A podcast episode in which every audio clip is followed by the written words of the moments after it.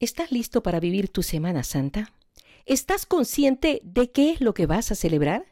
¿Tienes claro por qué y para qué asistir a las celebraciones litúrgicas o a los actos de piedad preparados en tu parroquia? Al final de esta entrevista, sin duda alguna, tendrás las respuestas a estas interrogantes. Porque el pasado es historia y el futuro es incierto, aprovechemos el presente y conversemos ahora del siguiente tema. Padre Alberto Medel, Triduo Pascual, renovación de nuestro bautismo. Bienvenidos a un nuevo episodio de Vivir el Presente con Mama Hilda. Durante la Semana Santa conmemoramos el acontecimiento culmen de la historia de la humanidad. Es el momento cúspide en que resplandece el amor del Padre al entregar a su Hijo. Pero ¿cuál es el objetivo fundamental de esta celebración? ¿Por qué este gran acontecimiento tiene una dimensión global y a la vez una dimensión personal? ¿Cómo entenderlo?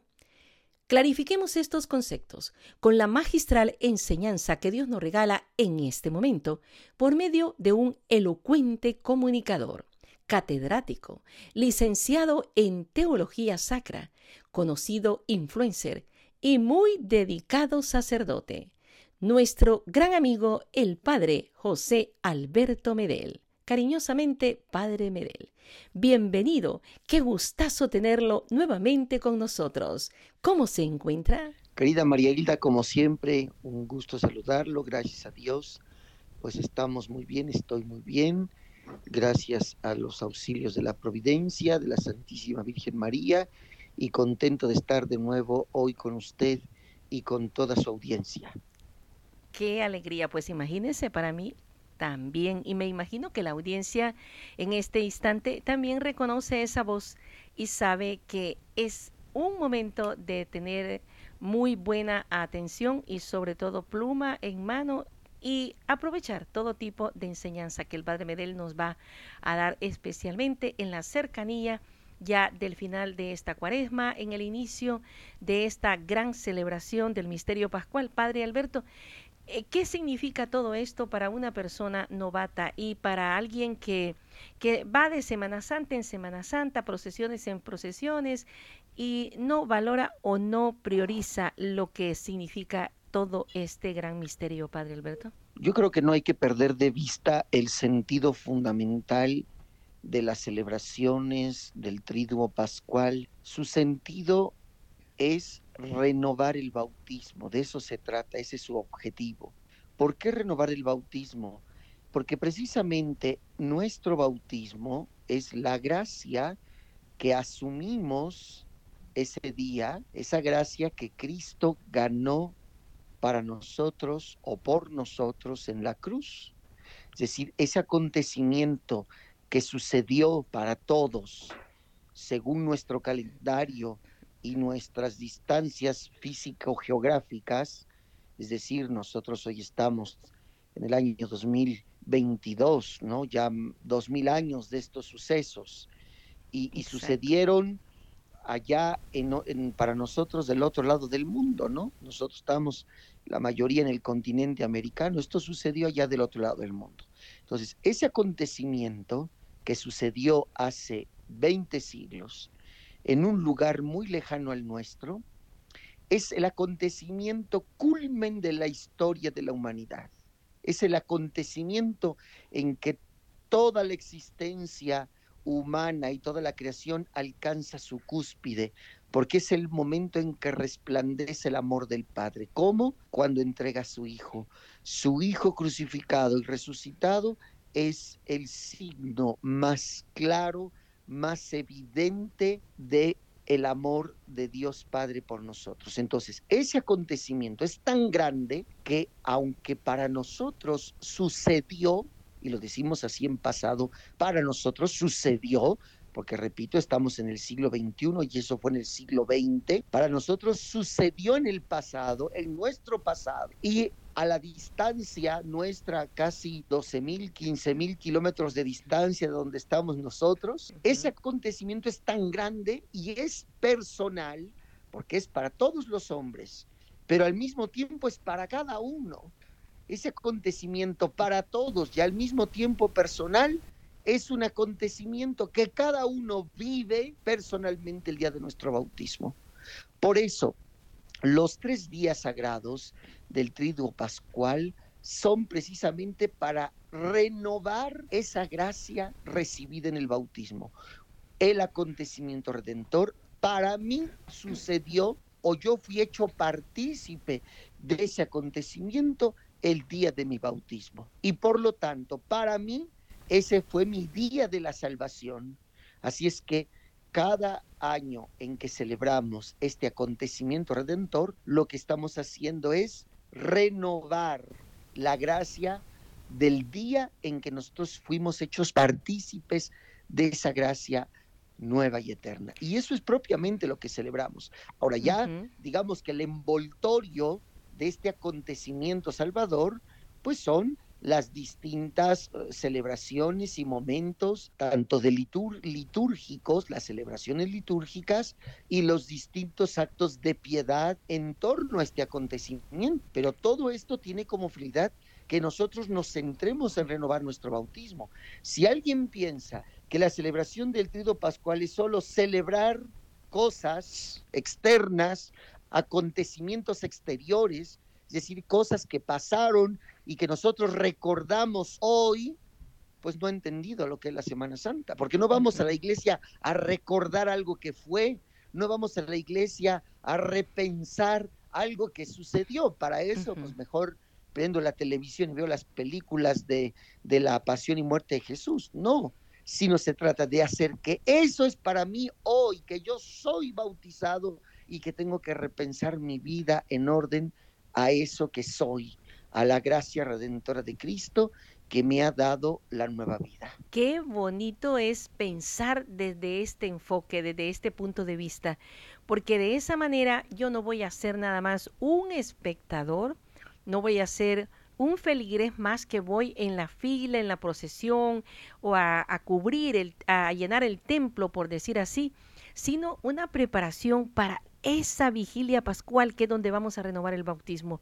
Y, y en esa ocasión muchos eh, entran a nuestra iglesia y, hacen la celebración de su bautismo, ¿no? Como ese sacramento inicial. A veces creemos que esa es la razón o la importancia, Padre, que tiene de ese grupito, por decir así, de catecúmenos que en esa noche ingresan y se bautizan en esa ceremonia. Claro, bueno, es que está ligado. Fíjense, vamos a hacer un poquito de historia. ¿Cómo no? Para entenderlo mejor, porque están ligados esas dos cosas.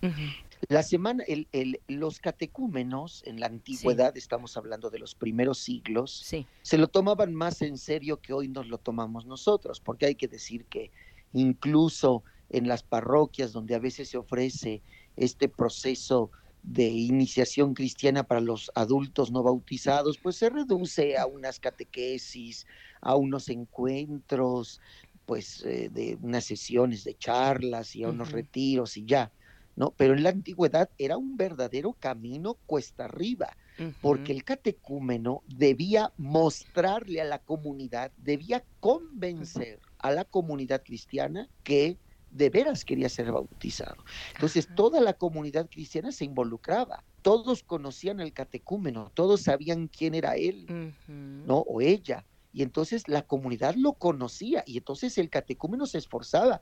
Este proceso no duraba como hoy un añito, dos añitos y cuando más tres añitos, no, a veces duraba nueve años. Había escrutinio prácticamente y, deliberación de la comunidad. Wow. Sí, la comunidad cristiana se reunía determinado tiempo y decía, a ver, ¿cómo lo vemos?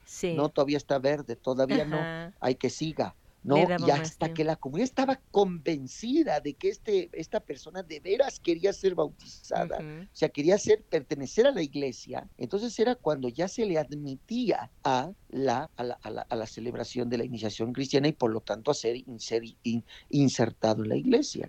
Entonces, la última preparación, es decir, el retiro con el cual se preparaban a celebrar el bautismo era la cuaresma. Así es como nace la cuaresma. Eran oh, los 40 días en mm. que los, los catecúmenos se preparaban para su bautismo. Ahora, desde la antigüedad estaba prohibidísimo, prohibidísimo hacer penitencia en domingo Por eso los domingos no cuentan en la cuaresma. Por eso ustedes hacen la suma desde el miércoles de ceniza hasta el jueves santo, son 46 días, porque no cuentan los seis domingos, porque los seis domingos no se puede hacer penitencia, nunca está prohibido desde la antigüedad, está prohibido, porque el domingo es siempre día del Señor.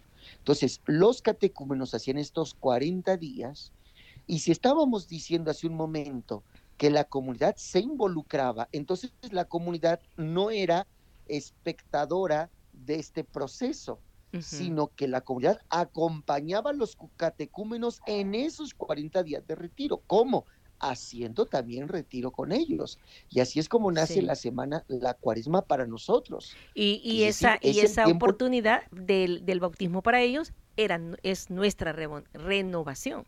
Exactamente, así es, así es. Ese es su final. Entonces, las cosas van juntas, van juntas, nunca separadas. Sí, a mí, a mí se me vino eh, muy, muy temprano esa idea y asociarla eh, sin que antes haber escuchado lo que usted nos iba a decir, porque aquí en los Estados Unidos suele suceder que casi, casi, puedo decir que todas las parroquias están en este momento eh, preparando grupos para ingresar eh, como nuevos católicos. Eh, pues dado que aquí hay diversidad de culturas, eh, las personas vienen de diferentes países, normalmente pues tienen tipo, eh, un tipo de relación con católicos y estos pues tratan la manera de introducirlos y enseguida pues ya se preparan para este momento. Pero como usted dice, no es una preparación extremadamente larga ni estricta como se hacía antes. Y, aquí es muy importante lo que usted bien observaba, que es precisamente el acompañamiento de la comunidad. Esto es muy importante porque el recibir el bautismo hoy, como muchos sacramentos, se ha vuelto una experiencia como eh, personal y no es una no es una experiencia personal. Es la iglesia que crece la iglesia que da a luz un nuevo hijo o la iglesia que se renueva en el hijo que va a nacer. Por lo tanto esta parte que hemos perdido terriblemente es esto de la comunidad que se involucra. Es decir, el que pide el bautismo no pide el bautismo, lo que pide es entrar a la iglesia, o sea, involucrarse en la vida de la iglesia. Eso es, eh, a eso debemos preparar a los catecúmenos, a, ser parte activa de la no solamente a llegar el sábado santo por la noche a la vigilia pascual a que me bauticen y a ser un católico mediocre más, un católico mediocre tibio, todos los que conocemos, ¿no?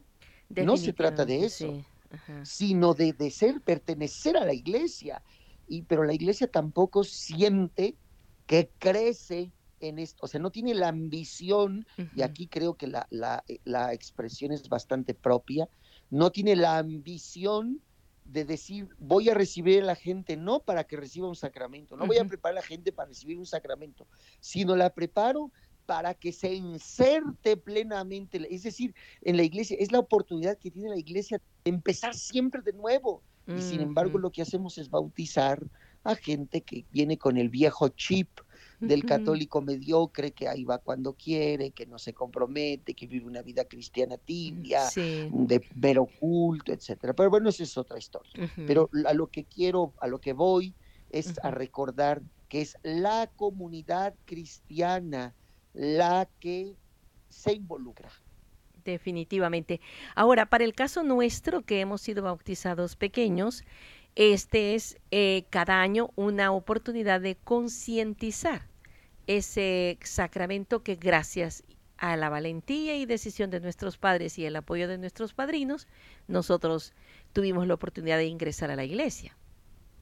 Así es, es este es este la finalidad de la Cuaresma y de la semana de la Semana Santa y la Pascua, ¿no? Es precisamente para que todos nosotros los que recibimos el bautismo de niños eh, eh, ahora conscientemente sigamos nuestro proceso de iniciación cristiana, porque la iniciación cristiana no ha terminado. Esa, la iniciación cristiana termina con la muerte. Ahí se acaba. Sí, ahí se acaba. Mm. Sí, porque, a ver, ¿qué es, la, ¿qué es la iniciación cristiana? Fíjese, aquí yo creo que nos da oportunidad para pensar Sí. en esto. Claro. ¿Qué es la iniciación cristiana? Estamos iniciándonos en la vida de Cristo. Ujú. ¿Cuál es la vida de Cristo? La vida de Cristo es el sometimiento pleno de nuestra voluntad a la voluntad del Padre. Pregunta. ¿en qué momento de su vida, por ejemplo, yo le pregunto a usted, María Hilda, ¿en qué momento de su vida usted puede decir, yo estoy ya sometida plenamente a la voluntad del Padre, así como Cristo, en el Cristo que en el Sí. Getsemaní le dijo a Dios, hágase, tu voluntad y no la mía, así, pero plenamente. ¿Qué día de su vida usted puede decir que eso ha sucedido? Sí, definitivamente no hay ninguno porque sería nada más el, el-. Exacto. Todos sí. los días somos tentados, todos los días seguimos Sí, pecando, sí. todos los días seguimos olvidándonos de Dios. Ujú. ¿Cuándo lo podemos decir? ¿No? Entonces, este, no, no, no, no podemos decir que ningún día de esta vida. Y en Exacto. realidad, la última batalla de la fidelidad a Dios, ¿cuándo va a ser? El día de nuestra muerte. Ahí va a ser la última batalla de nuestra fidelidad a Dios. Cuando seamos capaces de dejarlo todo. Así es. Entonces, toda nuestra vida es un continuo camino, prueba, error, prueba, error, prueba, error.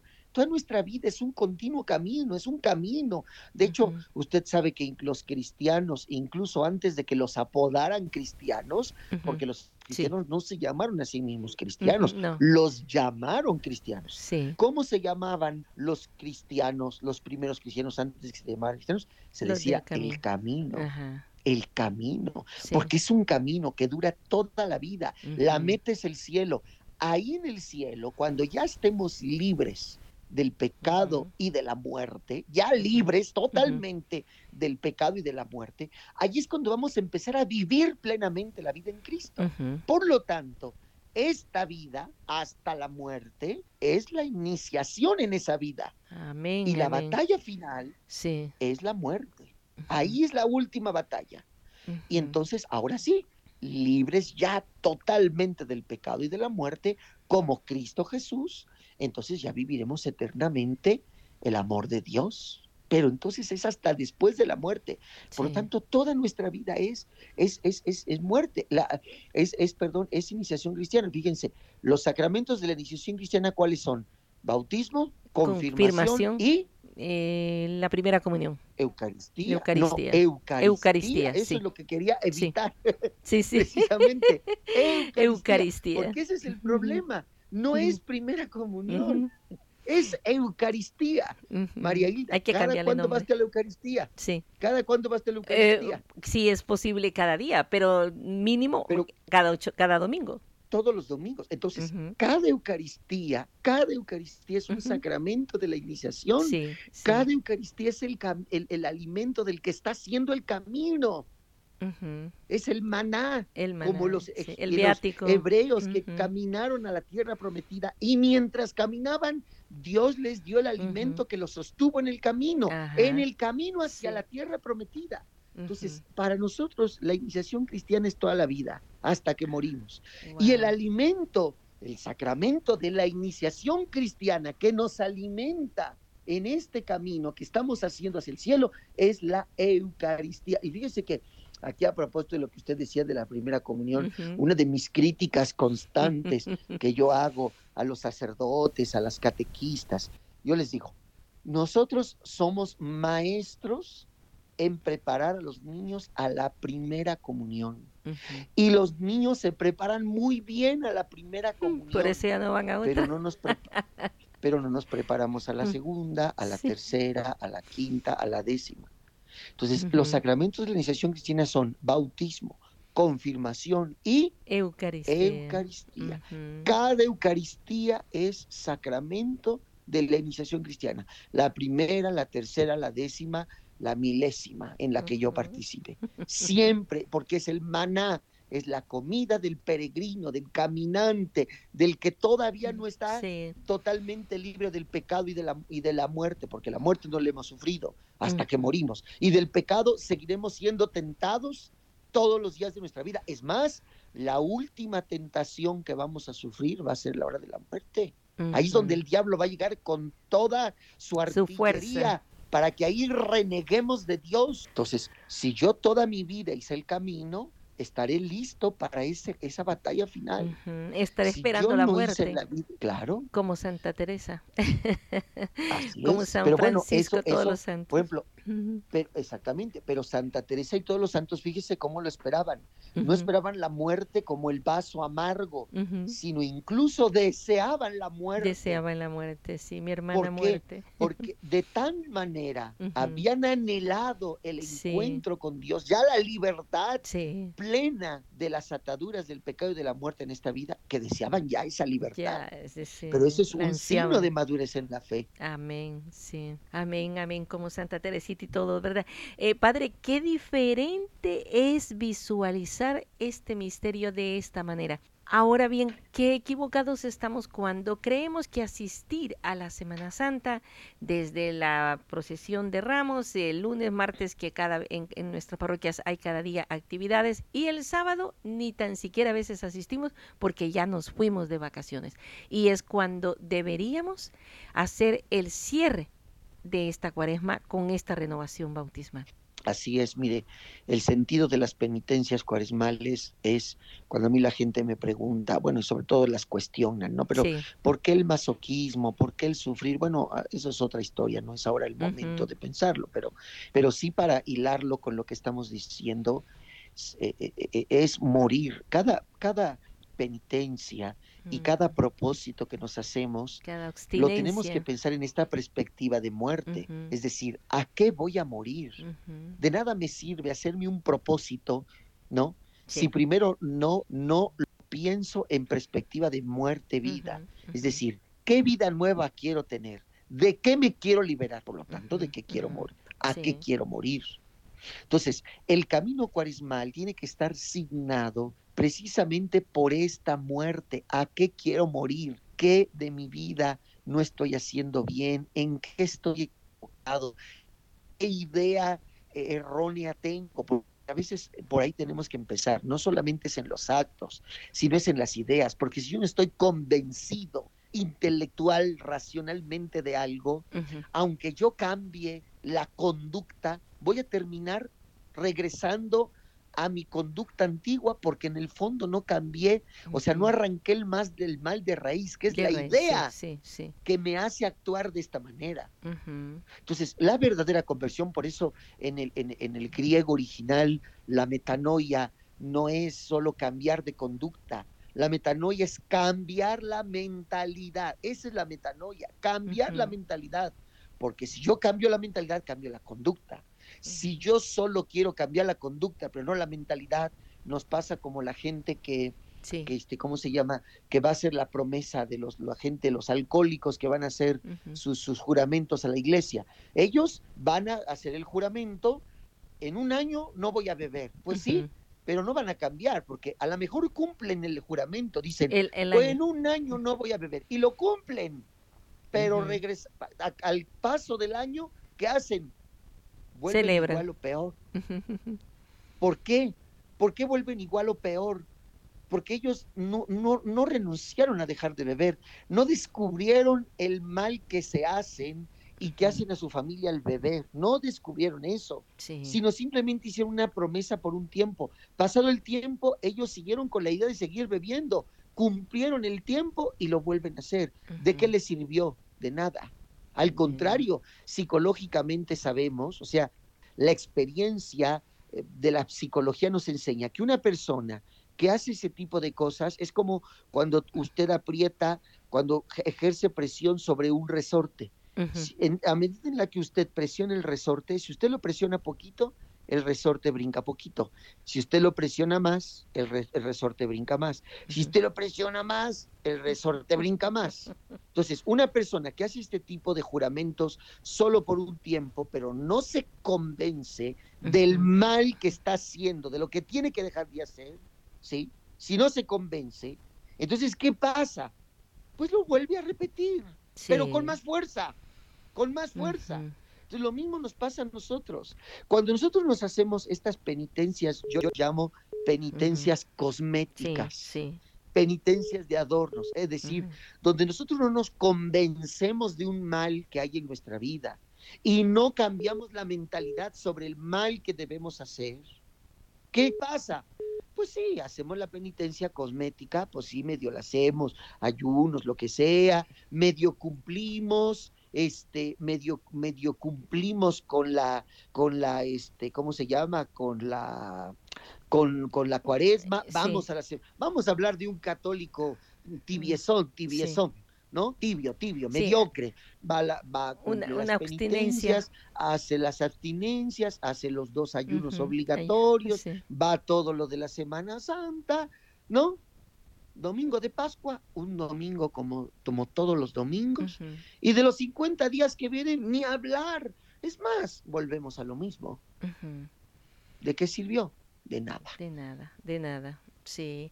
Y, esto sucede igualmente cuando eh, nos sometemos a un retiro de iniciación, a una, qué sé yo, eh, a, un, a un inicio de, de, un camino de conversión supuestamente en una comunidad, en un ministerio, y enseguida esta persona, pero que no fue este el que fue al retiro y que no fue este el que hizo esto y lo otro, porque ese, esa persona está a veces, como, quien, como usted lo dice, peor que antes. ¿Verdad? Volvemos a caer, sí. Así es, por eso, por eso, por eso eh, repetimos estos ciclos de manera monótona. O sea, yo, yo, yo siempre, yo les digo a mis feligreses, y esa sería una invitación que les hago a, a, los que amablemente la escuchan, ¿no? Yo, yo les, siempre les digo, a ver, para empezar a vivir esta cuaresma, lo primero que tienen que pensar es a qué murieron en la vez pasada. por, empecemos por ahí, porque si la cuaresma pasada, la del año pasado, no murieron a nada, pues aquí nomás vienes a hacerle, como decimos aquí en México, nomás vienes a hacerle al cuento, vienes a payasear. ¿Quieres ser realista? ¿Qué camino has hecho? ¿En qué punto del camino te encuentras? Para que te tomes esto en serio. De otra manera, otra vez, una penitencia, una cuaresma cosmética, donde vamos a seguir siendo los mismos. Como se dice en mi rancho, lo mismo con lo mismo. Ajá. Eh, si, es, si fuese realmente una verdadera eh, vivencia cuaresmal, cada, cada año moriríamos a algo, a un, tipo, a un vicio o a una tendencia de pecado, y, sería un camino a la santidad, ¿no? claro. Al camino Imagínese, y, yo le digo a la gente cuántas cuaresmas han vivido, pues ya imagínense si realizáramos los santos propósitos cuaresmales o viviéramos la santa cuaresma como es, como la iglesia la manda, con la ayuda de la palabra de Dios, pues seríamos personas siempre muy diferentes, no perfectas, no buenas, pero sí un poco mejores. Es un paso a la vez, sí. pero ni siquiera ese paso damos. Y esta renovación eh, nos invita a una celebración enseguida, ¿no? Cuando, cuando nosotros la, vivamos a plenitud. Sí, mire, y aquí pues digo, podemos ir ya como, como aterrizando hacia el punto fundamental de los tres días sagrados, porque usted ha usado una palabra que es clave, yo la, llamo también una palabra clave, que es celebrar el trido pascual. ¿Qué significa celebrar? Fíjese, celebrar nosotros le hemos dado una connotación, una, un significado de festejo, de festejar algo, de hacer fiesta. No, eso no es celebrar. La palabra celebrar, si vamos al diccionario, significa hacer, realizar. ¿Sí? Entonces, es correcto decir, vamos a celebrar la, el trido pascual, pero no celebrar como sinónimo de festejo. De, fiesta. No vamos a festejar el trido pascual, exactamente. Vamos a hacer el trido pascual. Es decir, vamos a hacerlo, literalmente. Vamos a hacer la muerte de Cristo. Hacerlo y Vamos a hacer la sepultura de Cristo. Exactamente. Van a hacerse presentes para nosotros hoy, aquí y ahora como si estuviéramos en el Gólgota hace dos, 20 siglos. Eso es celebrar.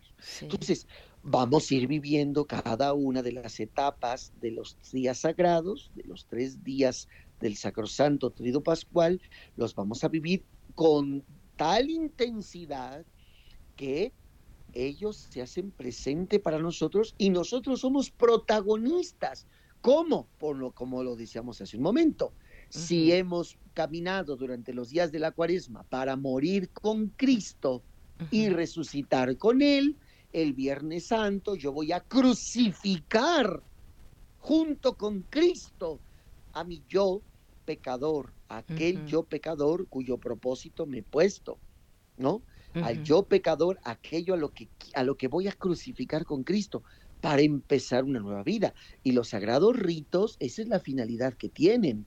No es solamente, repito, condolernos, compadecernos del mártir del Gólgota. Para eso ya les dije, yo les digo a, mis feligreses, vean la película de Mel Gibson, nos da más dolor ver cómo se golpean a Jesús y cómo le arrancan la piel que ir a la iglesia a aburrirse. O sea, si, si, quieren ver, vean una película. Aquí no venimos a ver. Aquí venimos a ser protagonistas, venimos a morir con Cristo y a resucitar con Él. Explíquenos un poquito ese protagonismo de la última cena, la celebración de ese jueves santo, Padre. Claro, la, la, la celebración de los días santos, la celebración del trido pascual, pues, comienza, o más bien es introducida, porque propiamente el jueves santo no pertenece al trido pascual.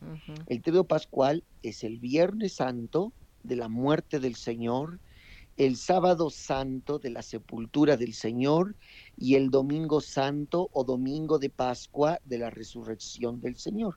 Esos son los tres días del trido pascual. El jueves santo no es propiamente parte del trido pascual, se le considera su introducción. La introducción al trido. La introducción al trido pascual. Porque en esa celebración vamos a recordar, allí sí, a recordar la noche en que Jesús instituye el sacramento que va a actualizar el misterio pascual.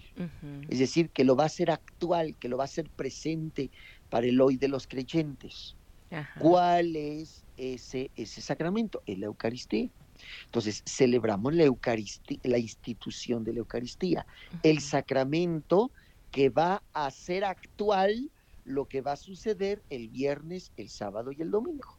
Es el sacramento que lo hace presente.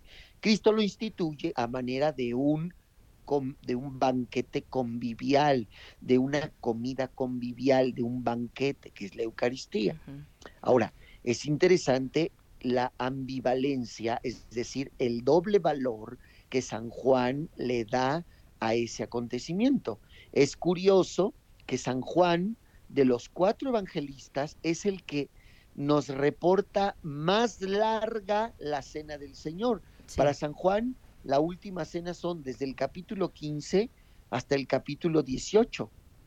Sí. Todo es la última cena de capítulo 13, 14, 15, 16, 17, 18, seis capítulos. Mientras que para los otros tres evangelistas, Mateo, Marcos y Lucas, apenas son unos cuantos versículos. Versículos. Sí. Y es interesante cómo los tres evangelistas sinópticos se centran en la, eh, se centran en la institución de la Eucaristía. Y San Juan, que es el que nos presenta en, ya dijimos, en cinco capítulos, toda la última cena no habla de la institución de la Eucaristía. Y en su lugar tiene otros nos pone, sí, no, no, no, en su lugar nos pone el lavatorio de los pies. En su lugar. ¿Por qué?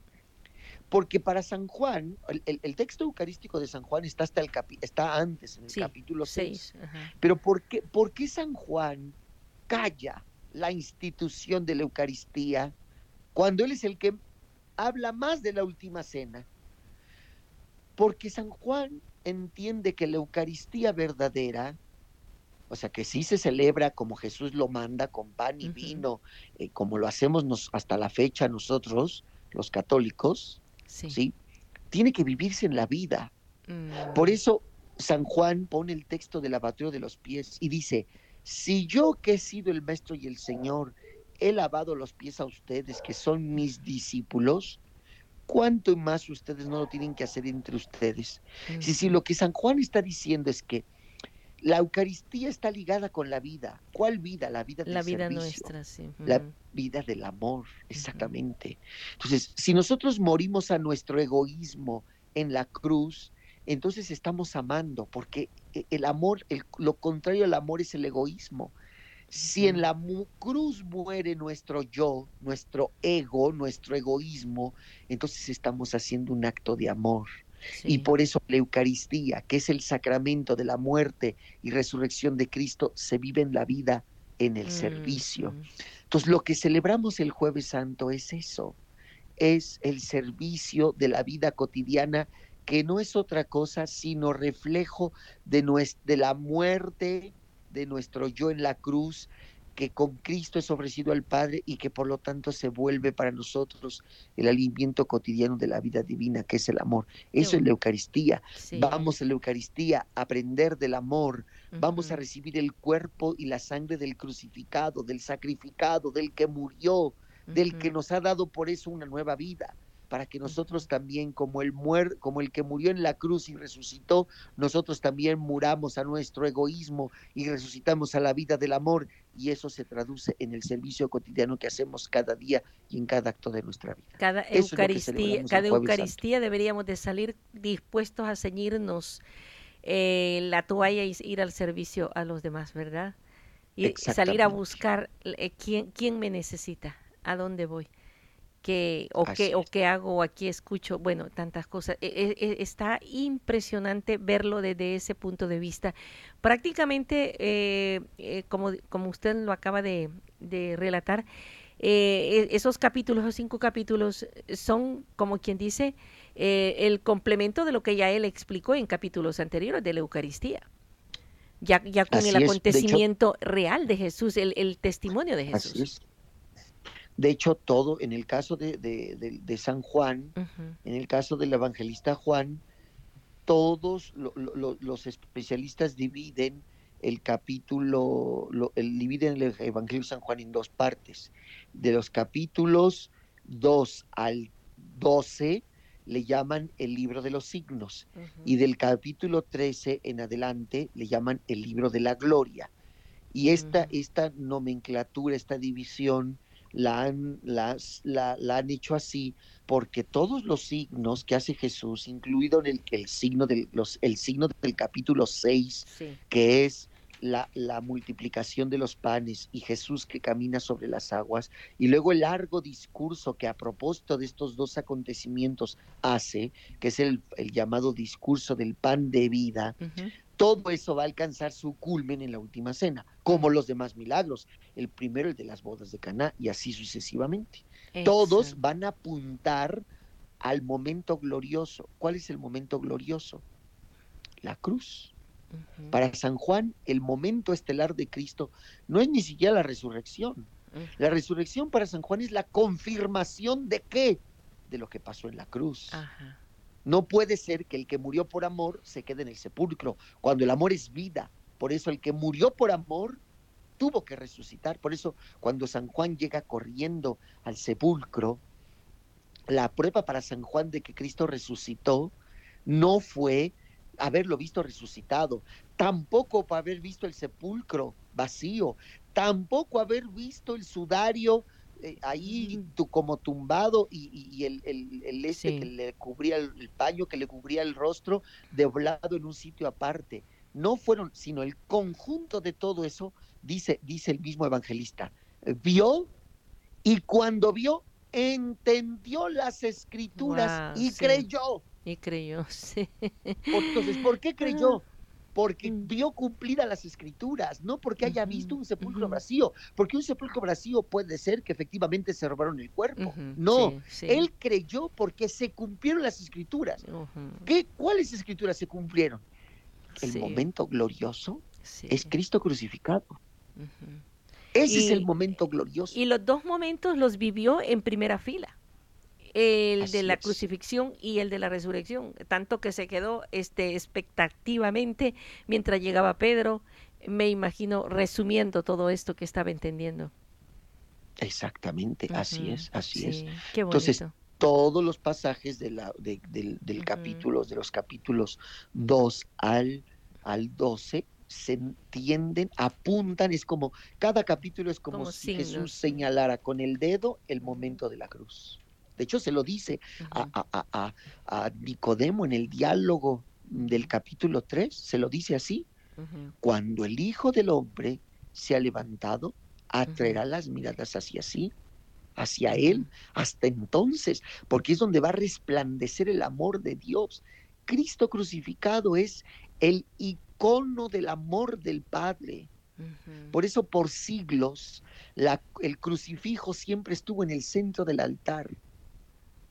Desafortunadamente hoy se ha quitado y hay un debate ahí de nuevo, pero eso significaba que todos miramos hacia Cristo porque ahí resplandece el amor del Padre, en el crucifijo, no en la cruz solita, en el crucificado, en el que cuelga de la cruz. Por eso el, Viernes Santo, el acto solemne de, la muerte del Señor, lo hacemos desnudando, eh, descubriendo la cruz y mostrándola Mira el árbol de la cruz, donde está clavado Cristo el Salvador del mundo y todos lo adoramos y nos arrodillamos porque es el momento en que resplandece el amor del Padre.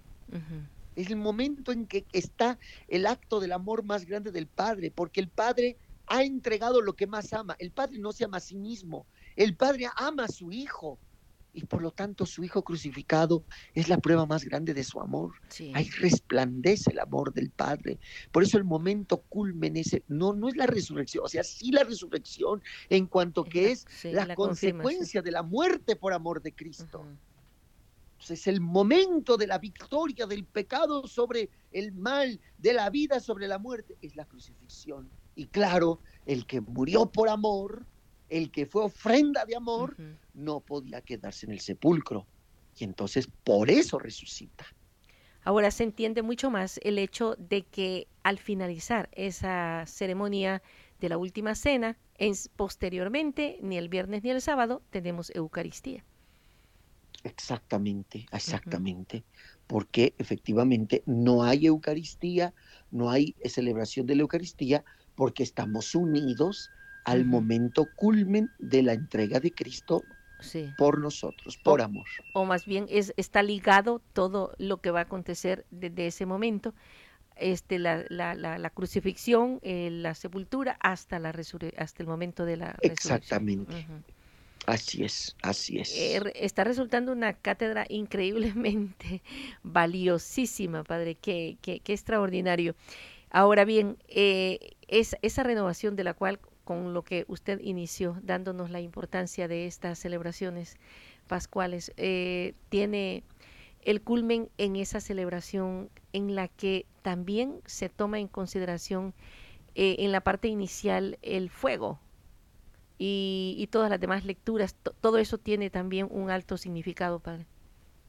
Claro, sí, ya todo esto es la pedagogía de la liturgia, porque una vez que en el Viernes Santo hemos muerto con Cristo, ¿no? En, la celebración de la muerte del Señor, bueno, pues sí, supuestamente, pero vamos a decir con optimismo que, sí. que de veras morimos con Cristo ese Viernes Santo, con Cristo estamos descansando, durmiendo el sábado santo, por eso el sábado santo no hay, no hay nada, no hay ninguna celebración, no hay misa, no hay nada, ¿sí?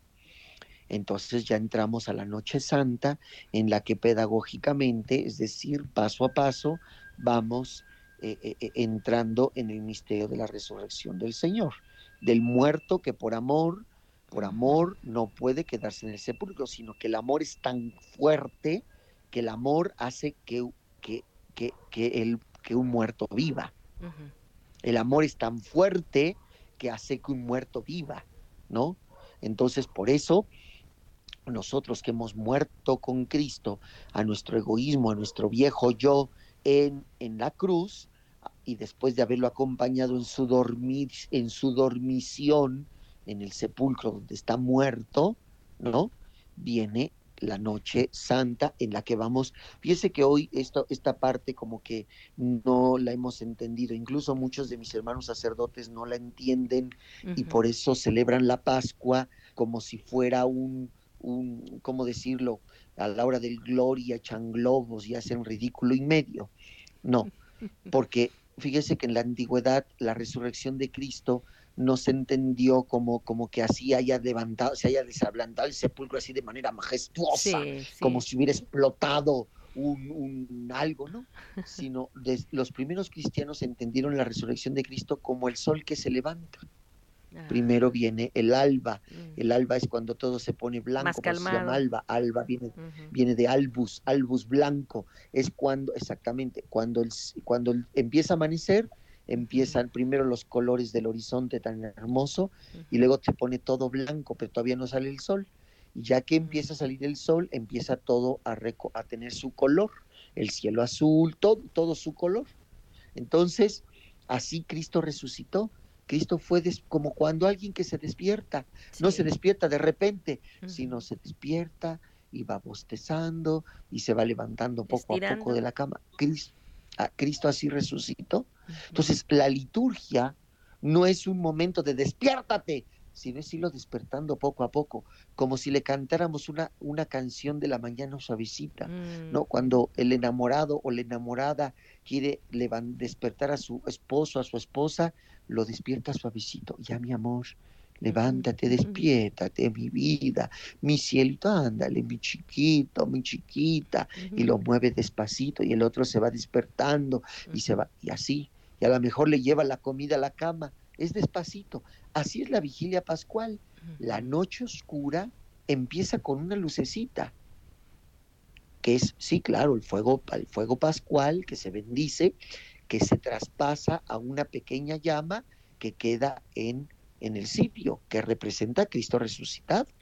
Y entonces la oscuridad de la noche es rota por la luz del cirio, que va recorriendo el camino y que mientras lo va recorriendo va comunicando la luz de la vida nueva a los, a los, a los que resucitan con Él. Eso significa que estemos con la vela encendida, que nosotros participamos de esa resurrección, participamos de esa luz, de la luz de Cristo. Por eso la tomamos del cirio, en nuestro propio cirio. Y entonces va iluminando la oscuridad de la noche, hasta que de plano la noche queda rota vamos a cantar en el pregón pascual esta expresión tan hermosa. La noche tan clara como el día. ¿Por qué? Porque ya no necesita, la oscuridad ya no nos importa, porque tenemos luz en la, noche. Es Cristo resucitado. Y entonces, y la tenemos cada uno de nosotros en nuestra vela, porque nosotros hemos resucitado con Él. Y así, con esa noche clara como el día, es como escuchamos la palabra de Dios. Eso es lo que significa. La palabra de Dios que escuchamos es la verdadera luz que ilumina la oscuridad de la vida de este mundo. Es nuestra luz. Y por eso escuchamos como en a lo largo de esas siete lecturas, como lo que Dios prometió, Cristo ya lo ha cumplido. Todo lo que Dios prometió, Cristo ya lo cumplió. Y entonces por eso nos vamos gradualmente abriendo esa luz y entre el Antiguo y el Nuevo Testamento cantamos el Gloria. Después de siete lecturas del Antiguo Testamento cantamos el Gloria, que ese no es el momento en que Cristo resucita, es el momento en que pasamos del Antiguo al Nuevo Testamento. Al Nuevo Testamento, no es el momento de, hacer la El momento grande es el aleluya.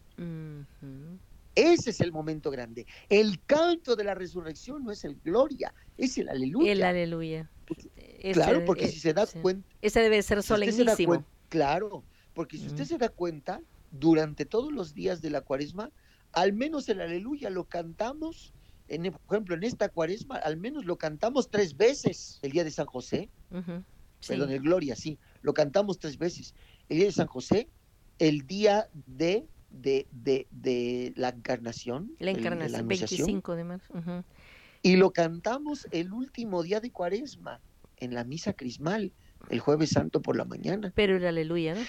Que, no, perdón, el, gloria, siempre el gloria. el gloria, lo cantamos el día de San José, el día de la encarnación y el jueves santo en la mañana en la misa crismal, el gloria.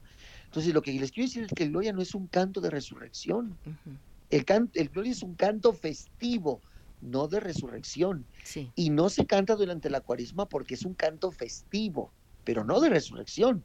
El canto de resurrección es el aleluya. El aleluya si no lo cantamos para nada.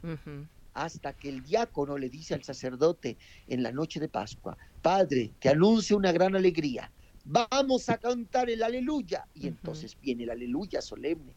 El que deberíamos de solemnizar es el aleluya, no el gloria. El gloria no es. un canto de Pascua, el gloria es un canto de fiesta, que lo cantamos en días de fiesta, el de San José, el de denunciación y en la misa crismal.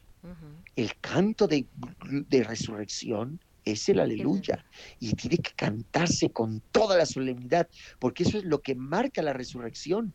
Y entonces viene el Evangelio donde Cristo va resucitado a anunciarnos que está vivo. Y entonces viene el Evangelio. Y así de esa manera, solemnemente, se tiene que cantar toda la, la, la, Pascua. Así es, así es. Sí, los 50 días. El canto pascual, el canto de la resurrección, que vamos a cantar aleluya. De ahí en fuera vamos a cantar aleluya todo el tiempo. En el Salmo decimos la expresión aleluya. Cuando el sacerdote despide, pone ir en paz, aleluya, aleluya, aleluya, para todo. Porque es el canto pascual. Y entonces de ahí nos abrimos paso a la tercera parte de la vigilia, que es la la, la, la, la, renovación del bautismo, pero antes de renovar el bautismo, acogemos a los catecúmenos que ahora van a ser los nuevos hijos de Dios. para hacerlo ya Y entonces se celebra, así es, se celebra su bautismo y una vez que ellos los bautizamos, renovamos ahora sí nuestro bautismo. Y por último, todos juntos, tanto los ya bautizados como los recién bautizados, nos acercamos a la mesa pascual de Cristo Eucaristía. Y entonces la última parte es la Eucaristía propiamente, el rito eucarístico de la vigilia pascual, que es el momento más importante de la vigilia pascual, el momento eucarístico. Y con eso termina la solemne vigilia pascual. Gracias, Padre. De verdad que es una visión completa y muy, pero muy eh, explicada como usted lo ha hecho de principio a fin eh, se ha entendido eh, en, mi lugar. Espero que todos los que enseguida lo vamos a escuchar igualmente, para vivir una Pascua totalmente distinta, preparándonos para la, renovación bautismal. Qué, qué interesante. Así es. Sí. Así es, mi querida María pues ojalá y vivamos estos días intensamente, así como protagonistas y no como mudos espectadores. bueno, y todos estamos invitados a vivir esa vigilia y renovación del bautismo con el Padre Medel en su canal de YouTube, que seguramente va a ser solemnísimo. así es, ¿a, qué hora, ¿A qué horas lo comienza usted? Bueno, todavía ahora mismo creo que el, jueves santo, lo que pasa es que como su ser, como yo soy también el ceremoniero del, de la catedral de mi diócesis de oh, Xochimilco, tengo que estar con el obispo y conmigo, pero el jueves santo, la celebración del jueves santo va a ser a las 7 de la noche, hora de Ciudad de México. 7 de la noche, hora de Ciudad de México, que para entonces ya tendremos el horario de, de, verano como en Estados Unidos ah. y por lo tanto yo creo que serán las 5 de la tarde de Estados Unidos. Dos horas de diferencia. 7 de la noche, así es. 7 de la noche hora de Ciudad de México, 5 de la tarde hora de, de Los Ángeles. Luego yo tendré la celebración de la muerte del Señor a las 6 de la tarde del Viernes Santo, que van a ser las 4 de la tarde hora de Los Ángeles. Sí.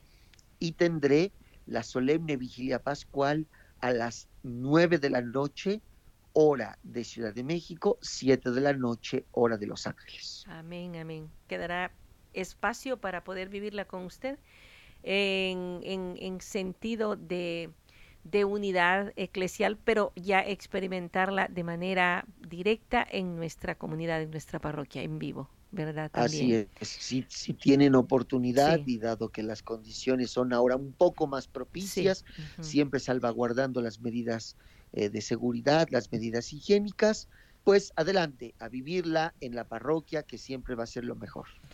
Y ahora nos eh, restaría que usted nos dijese a través de una oración la mejor manera de poder nosotros prepararnos a, ese encuentro final con el Señor. Vivir, imagínese cada Pascua de esta manera, estaríamos a la hora de la muerte pensando de, un, de una forma totalmente distinta. Así es, querida María Hilda. Pues vamos a hacer esta oración y vamos a pedirle a Dios nuestro Señor que nos conceda esta gracia, porque es también una gracia, la gracia de una verdadera conversión que nos haga unirnos a Cristo crucificado y a decidirnos de una vez por todas a empezar a retomar este camino de vida nueva que nos ofrece con su resurrección.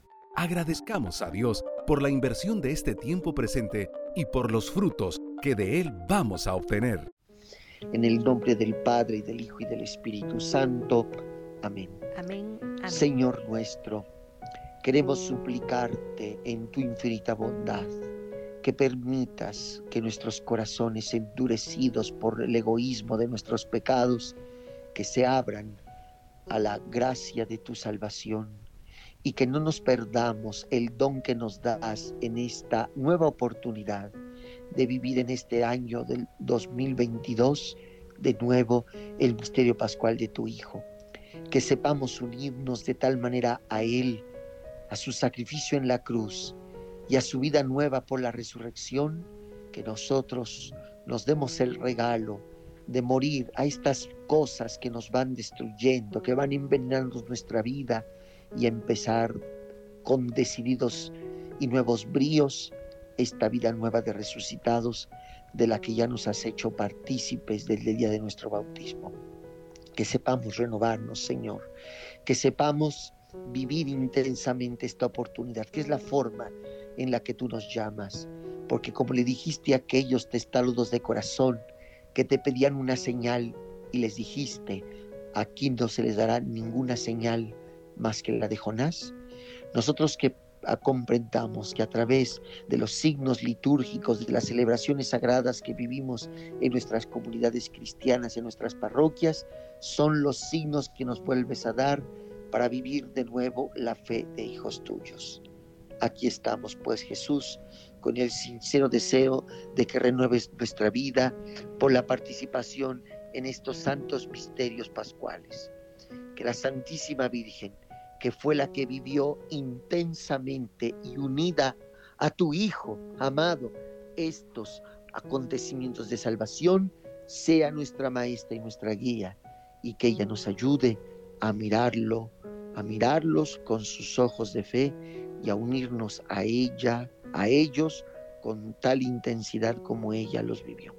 Y que esta gracia sea la que nos haga unirnos a la muerte, a la sepultura y a la resurrección de tu Hijo, y que por tus manos providentes y paternales descienda tu santa bendición sobre nosotros, en el nombre del Padre, y del Hijo, y del Espíritu Santo.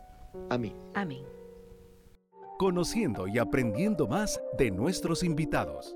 Para conocer del Padre Alberto Medel, escucharlo y aprender de sus múltiples y diversas enseñanzas, te recomiendo te suscribas en su canal de YouTube, donde puedes encontrar diversidad de temas, series completas de temas muy interesantes, pero además no te pierdas en vivo y en directo todos los días a las 8 de la mañana el Santo Rosario y la celebración eucarística de martes a sábado a las 7 de la noche.